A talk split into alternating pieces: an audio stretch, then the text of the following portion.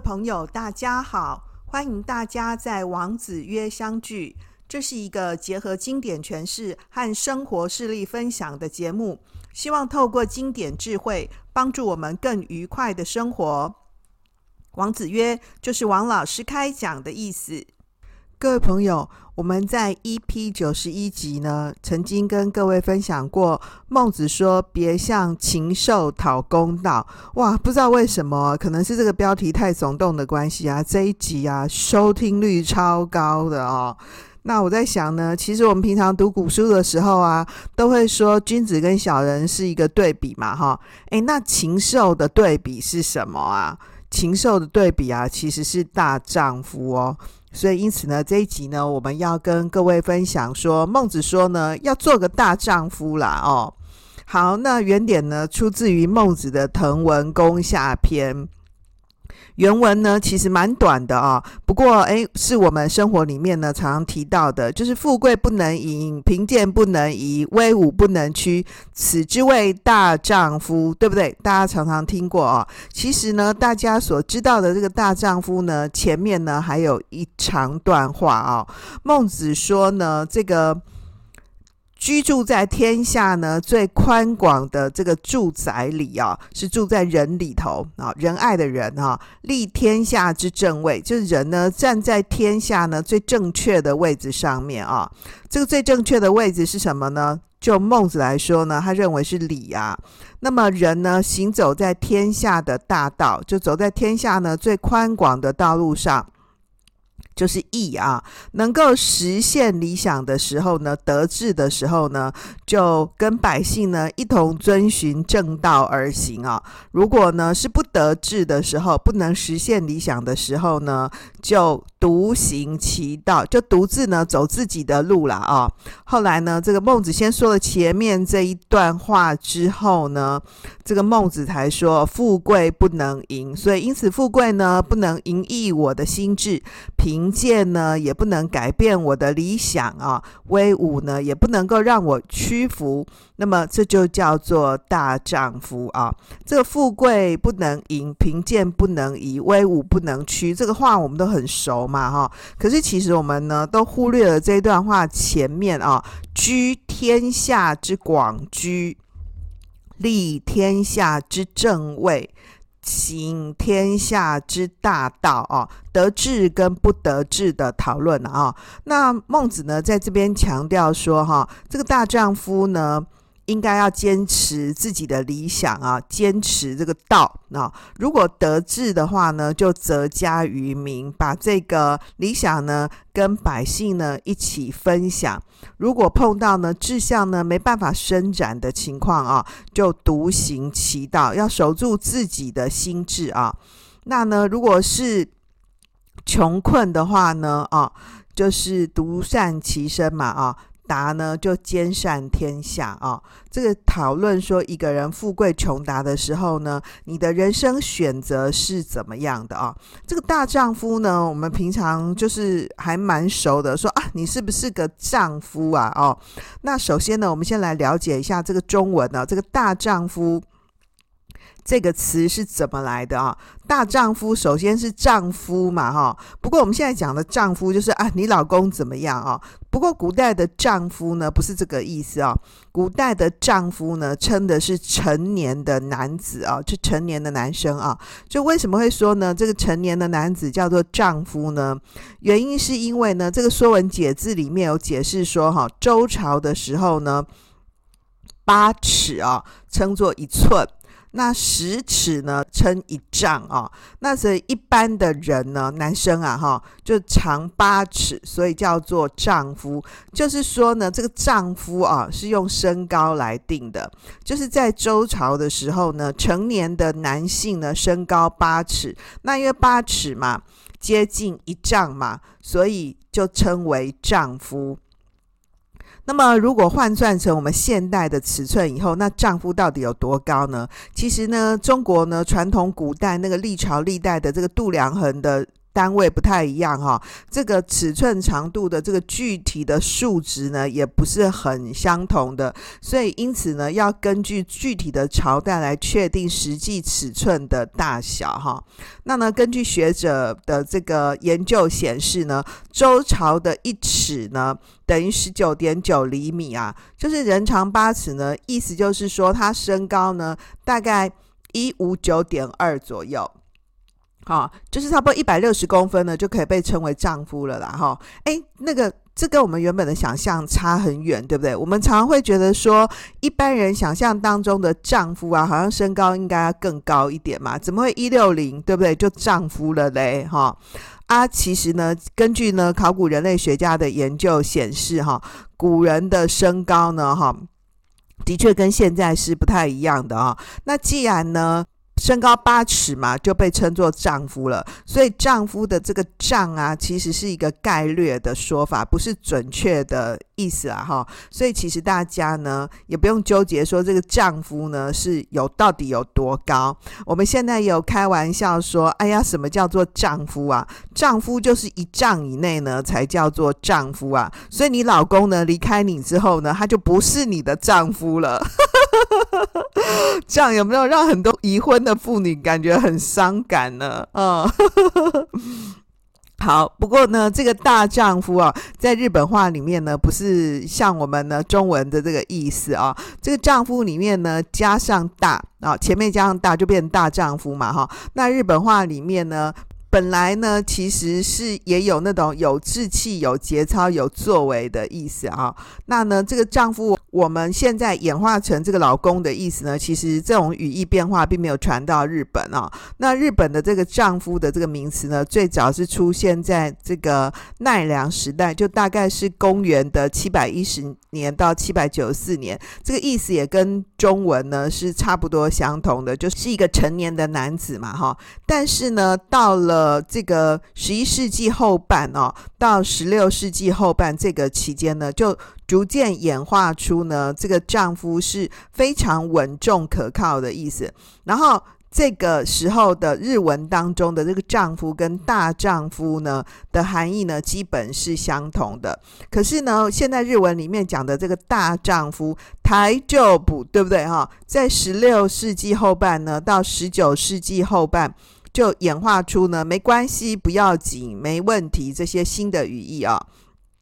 所以日本话里面的这个台就补表现的是打紧啊，不要紧，没问题啊，跟呢中文的用法呢可以说完全的不同。那我们回到呢那个孟子里面讲的这个大丈夫哦，就是我们很熟的这些话哦。孟子在这一段文句里面呢。谈的呢，这个关于大丈夫哦，有几个不同的层面。首先是我们常常忽略的呢，他说：“居天下之广居，立天下之正位，行天下之大道。”我们很简单的来说呢，这个居广居、立正位、行大道这九个字呢，根据呢朱熹的解释呢，就说这个广居哦，就是仁仁爱的仁。正位呢，其实就是礼礼貌的礼啊；大道呢，就是义啊，这仁义道德的义。其实呢，这个朱熹的解释呢，其实我觉得解释的蛮好的哦。他就用呢仁礼义这三个道德标目呢，来谈说，作为一个人呢，挺立在天地之间呢。应该要一辈子呢致力努力的地方，就是仁礼义。我们今天很熟悉说这个“富贵不能淫”啊，这三句话其实是建立在居广居、立正位、行大道的前提之下的，也就是呢仁礼义的前提之下啊。其实孟子在另外的地方有提到说。这个仁呢、哦，仁爱的人是人之安宅也。这仁爱的人是人哦，安稳的住宅哦。那孟子又提到说，仁哦，就是人心啊。所以孟子就预设了说，人啊，这个仁爱的人哦，是人的本心。所以我们就会谈说，孟子是主张性善的嘛。他就认为说，人的本心啊，就是人，是人心。那怎么样可以被称为是一个人呢？这孟子预设的啊。孟子预设说，人就是有人心、有爱心的一个人嘛。那因为是人嘛，哈，那这人是什么意思呢？你看这中文的人呢，这汉字真的写的蛮有意思啊。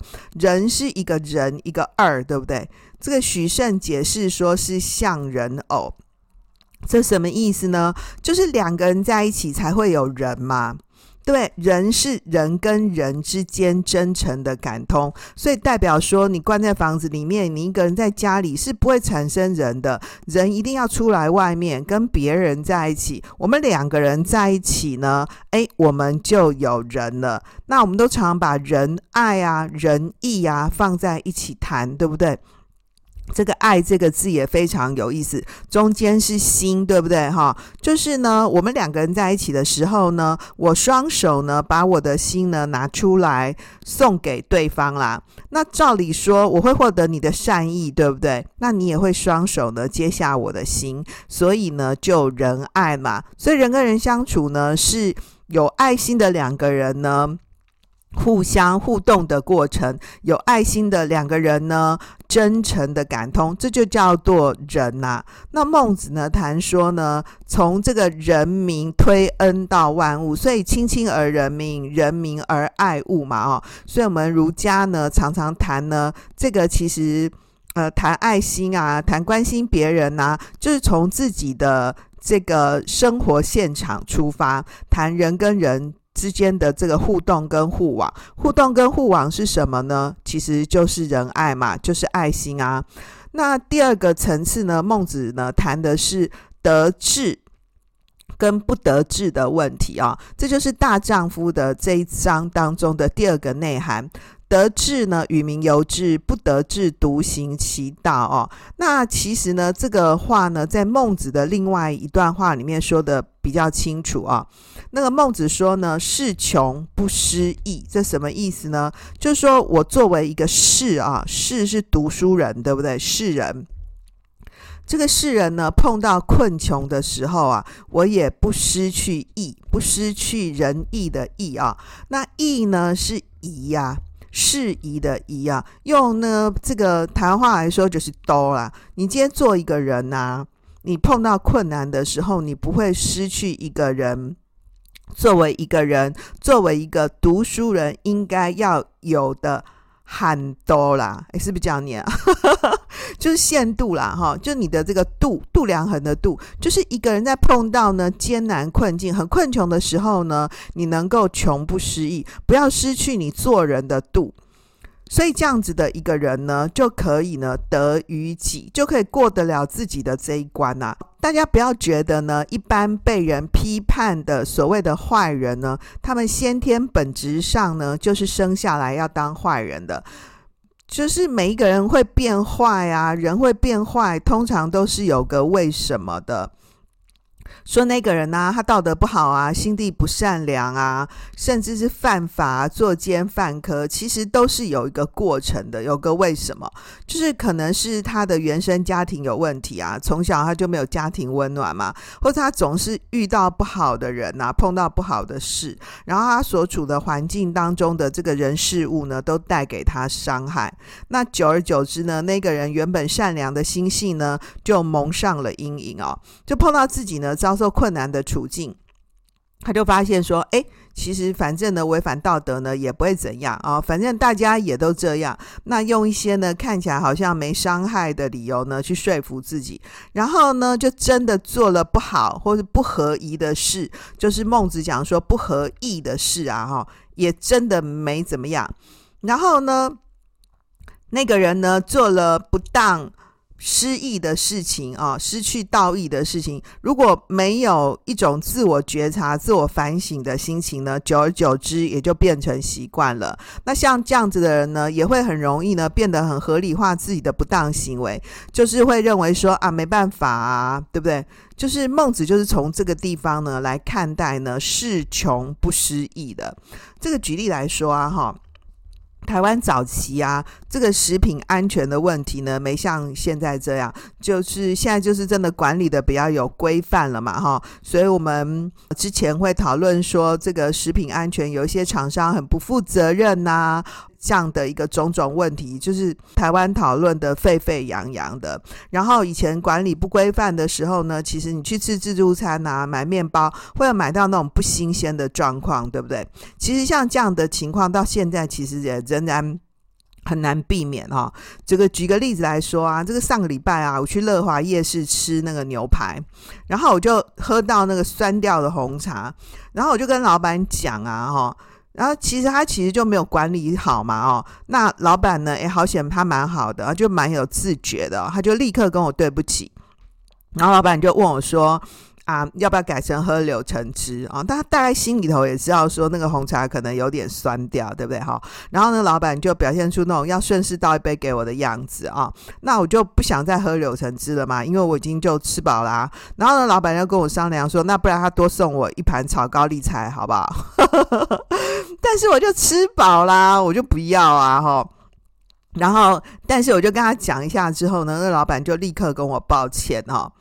就当然，那个老板没有什么穷不穷的问题，他就是在做生意。可是你就可以发现，他自己可能有一点点小小的感觉，那个红茶不晓得是不是有问题，对不对？可他就还是继续卖，因为我去的时间真的也已经很晚了，我记得好像快九点了吧。好，哎，各位，我王老师还蛮勇敢的哈，九点还去吃牛排，所以他打烊了哦，然后就剩下一点点红茶，他也就没有把它倒掉哦。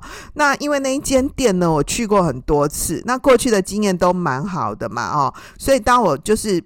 跟老板这样提出来说他那个红茶有问题的时候，那个老板都没有第二句话，就立刻跟我道歉了。那我相信呢，其实他以后对像这样的问题就会蛮小心的啊，因为现在的消费者呢，坦白说是蛮难对付的。我是没有觉得我很台湾雕啦，吼，但是其实你本来就是不应该用像这样子不 OK 的食物，就是贩卖嘛，对不对哈？那孟子说呢，穷不失意啊。然后孟子还提到说，达不离道，就是显达的时候呢，如果不离道的话呢，人民就不会对你失望。那这就比较容易了解嘛，哈，就是人生的显达富贵啊。你如果一旦显达富贵了，不要端架子啊，那这样子周围的人呢就不会。对你失望啊、哦，所以君子呢，在得志的时候呢，能实现理想的时候，就跟百姓呢一同遵循正道啊、哦。如果不能实现理想的时候呢，甚至于是遭遇困穷的时候呢，也不失意，不失去呢做人应该要有的度啊、仍然呢坚持走一条呢自己的道路，坚持自己的理想啊。所以说，穷则独善其身。达则兼善天下嘛，哈。那孟子呢，在这里提出的是作为大丈夫的行事准则跟功夫修养了哦。就是说，不论面对是富贵、贫贱、威武啊这些情况，都能够呢不改自己的心智节操。其实是说，君子为什么可以进一步变成大丈夫呢？诶，其实就是时时要求自己呢，要达到呢仁礼。义的标准，对于自己的进退出处啊，有一份呢自己对自己的要求，是合于自己标准理想的。那孟子在这边用的是志嘛，哈，志向的志。如果不得志的话呢，向内修身呐，哈，等待呢这个见用于世的时刻啊。虽然呢，这个孟子说的啊，其实是很理想的状态，但是认真的想一想哈，如果能够长期呢处于困穷不得志，还能够呢不改变心智的情况的，我想应该是很少很困难的吧。就是你长期不得志，那有些人可能会怨天尤人呐、啊，不然至少一般人会用心检讨，说，诶，我是不是努力的方向错了？然后你就改变方向啊。然后如果说你仍然是一直很坚持，对不对？一旦好不容易成功了，你应该也是会很爽吧，对不对？你想想看，这个曾经碰到困难、落得贫贱的人，其实他确实付过代价耶。他的代价是什么？就贫贱嘛。贫是什么？就穷啊。贱呢，其实是地位低啊。这个地位低跟穷啊，其实是两个都是扯在一起的。所以，当他一旦呢富贵显达了，表现出志得意满的样子，应该也是很应该的嘛，对不对哈？那不过呢，孟子的这段话呢，其实是有特定的受众啊，有特定的对象的。他说的这个得志不得志啊，还不是我们一般人所谓有没有实现理想而已哦。得志呢，与民由之，则加于民，是代表说呢，这个得志的人呢、啊，是跟政治工作呢有关的人，他所服务的对象是民啊。所以孟子呢的这段话哦，其实是针对当时的诸侯、公卿、大夫哦和士人，就读书人说的，就是当你得志的时候啊，要想到老百姓啊。有更好的施政作为。如果你暂时呢没办法呢实践读书人呐、啊、经世济民的理想，那你不得志嘛哈？那你也要呢好好修养自己啊，等待呢有一天呢被重用的时刻。所以得志的时候呢就施展抱负，不得志的时候呢就修养自己。不得志了，贫贱了，要不改自己的心智，继续坚持理想。那如果得志了，富贵了，不要因为富贵让自己呢改变初衷，变了一张脸哈。如果说呢碰到外力的胁迫，有威武的力量呢来压迫你哦，那你也不要屈服。就是贫贱富贵呢，是就这个经济生活跟阶级地位上面来说的。那最后一个呢，威武不能屈，就是则是呢不管那个贫贱富富贵呢，都有可能会遇到的情况啊。那孟子说呢，这三件事情呢。如果富贵不能移，贫贱不能移，威武不能屈，你都能做到，那你就是大丈夫了哦。这边特别是讲那个在上位者，就是我们讲说呢，从事政治工作的人，对着他们来说了。各位，我们现在要选举了啊，你看到这三句话有没有有一点很有想法呢？呃，好，那呢，其实。我以前呢读这一则的时候，会觉得孟子没说什么，也不觉得大丈夫有什么困难的哦，反而是我们个人呐、啊，生命里面的得志不得志呢，感受比较深。我现在呢年纪长了，反而觉得当大丈夫其实超困难的哦。就不要说选举啊，就是特别是我们身边也会发生，就是朋友当中呢，有人富贵利达以后呢，渐渐就不来往了。然后呢，生命处境呢，碰到贫贱情况的朋友呢，他也会渐渐的不跟你来往。往宽一点的地方说呢，是我们在成长的过程当中呢，生活圈子变了。想想看，也确实是啦，哈。不过更多的情况下呢，是碰到威武权势啊，甚至是一点点金钱的利诱，人们也就屈服了。然后你就会渐渐发现呐、你原本认识的朋友呢，跟你过去认识的好像变得不一样了。这个蛮多的时候哈，我也会质疑啊，对方为什么会变成这样？或者是呢，我也会要求自己呢，不要用我自以为的标准呢去看待朋友啊，尽量站在他的立场呢去设想。当然，其实后来就不免会发生所谓道不同不相为谋的状况嘛，哦，就是我们讲的，就是渐渐的不来往了哦。我现在年纪长了啊，回过头来读这一则呢，特别心有所感哦。我想呢，孟子的这段话呢，不只是对后世读书人呢，面对呢仕途穷达时候的人生选择啊，更可以呢，时时的提醒我们要怎么样呢？常常的要求自己呢，要居天下之广居，立天下之正位。我想呢，不管每一个人拿的最后的人生有没有真的实践自己行大道的理想，但至少呢，以居天下之广居，立天下正位来自我期许，那他都是一名值得被尊敬的人吧。好喽，我们回到今天的重点整理。第一个，在这则里头呢，居广居。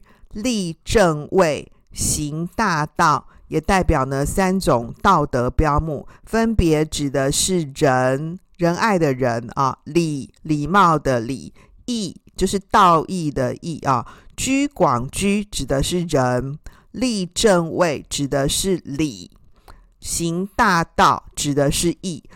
孟子期许我们呢，用仁、礼、义这三个道德标目呢，时时的自我期许。第二点。孟子呢，这段话呢是针对战国时期的公卿士大夫而发哦，就他针对这个士大夫啊，这些拥有政治权力的人讲的哦，目的呢是在期勉呢在上位者要泽家于民，要关心老百姓的福祉啊，不要只是要追求你自己，你作为这个政治团体的利益啦，哈、第三个呢，其实大丈夫的对比是禽兽啊。孟子跟你讲说啊，你不必跟禽兽讨公道，他更期许我们要做个大丈夫。不过啊，话说回来啊，道德只对那些愿意遵守道德规范的人有用。哎。这就是我觉得呢很无奈的地方。话说回来呢，没有办法呢，真正所谓达到呢行大道哦，大道呢其实是蛮难行得的。那我想呢，要求自己呢都能够呢保持爱心，做一个有礼的人，做事情啊，面对人生啊。不要失去自己的度，能够合意。那像这样子，他也是一名值得尊敬的人哦。好喽，今天就到这里，谢谢大家的收听。希望今天的这一讲可以带给你一些启发和收获。如果你是在 Apple Podcast 上收听我们的朋友，盼望你帮我们五星评价或留言。让我们透过经典好声音，感受经典智慧，一起发现一个更好的自己。我是王老师，我们下次见哦，拜拜。